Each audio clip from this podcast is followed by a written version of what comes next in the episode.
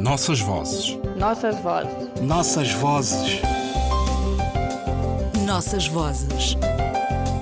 Um programa de Ana Paula Tavares. Viagem ao interior de Portugal. Sempre procurámos andar ao avesso do barulho das luzes e procurar para lá da fama, nestes mundos das nossas línguas portuguesas, fazer passar e deixar conhecimento, pois temos ainda muito que aprender uns com os outros. O tema era revolução, com tudo o que esta palavra tem de múltiplos significados que nos ligam à linha do tempo, às nossas próprias vidas e às vidas dos fazedores de utopias e dos que entenderam a palavra revolução para lá das definições geométricas que estão nos dicionários. Há alguns anos começámos a pensar como seria o 25 de Abril visto do Sul e das mais desvairadas geografias.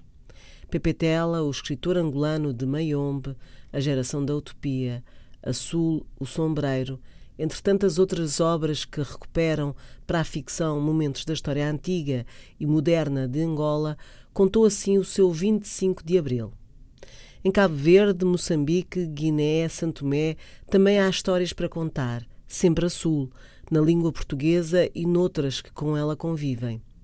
Para não esquecer, foi assim que contámos as histórias aos meninos do interior de Portugal. O meu 25 de Abril. O 25 de Abril aconteceu-me em Dar es Salaam, Tanzânia, onde tínhamos a principal base logística da Frente Leste. Estava com o Dunduma Costa Andrade e o Catiana Carlos Pestana Heineken, cada um tratando dos seus mamos. Ficámos na mesma casa, no campo que o MPLA possuía para o trabalho de desalfandegamento do material que chegava, seu envio para a frente de luta e alojamento dos militantes em trânsito. Um dos meus companheiros passou-me o livro de Spínola, Portugal e o Futuro. Li-o de um folgo e concordámos. Em Portugal passavam-se coisas importantes, mesmo na cabeça de tipos perigosos como o que tinha escrito o livro. De repente estourou a notícia. Parecia ter havido um golpe de Estado em Portugal. Poucos detalhes.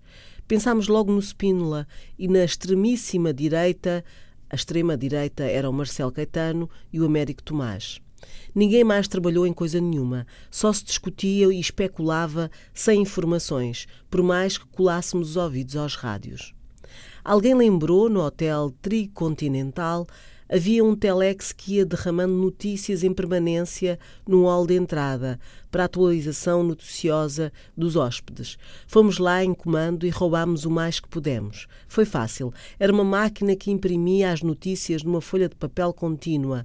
Embrulhar mais ou menos a coisa e sair. Quando o pessoal notasse, já éramos. Passámos assim a alimentar-nos das notícias mais recentes, com três operações diárias. Havia cada vez mais declarações interessantes. O movimento parecia ser de confiança. Foram acalmando os ânimos, uma estrelinha a brilhar no horizonte. Claro, no princípio havia muitas ambiguidades na posição em relação às colónias. De facto, só a partir do 1 de maio, com a grande manifestação que nos apanhou via rádio, já na estrada para a fronteira entre a Zâmbia e Angola, é que compreendemos que o nosso futuro estava realmente a mudar.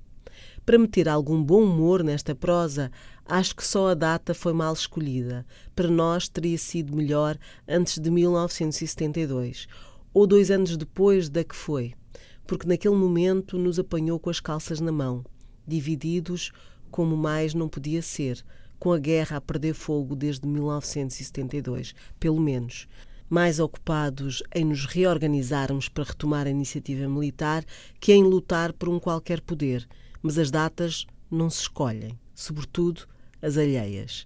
Mesmo se contribuímos imenso para os factos que aconteceram nessa altura e por isso ela ser data nossa também. Luanda, 9 de abril de 2014. Tela. Nossas vozes. Nossas vozes. Nossas vozes. Nossas vozes. Um programa de Ana Paula Tavares.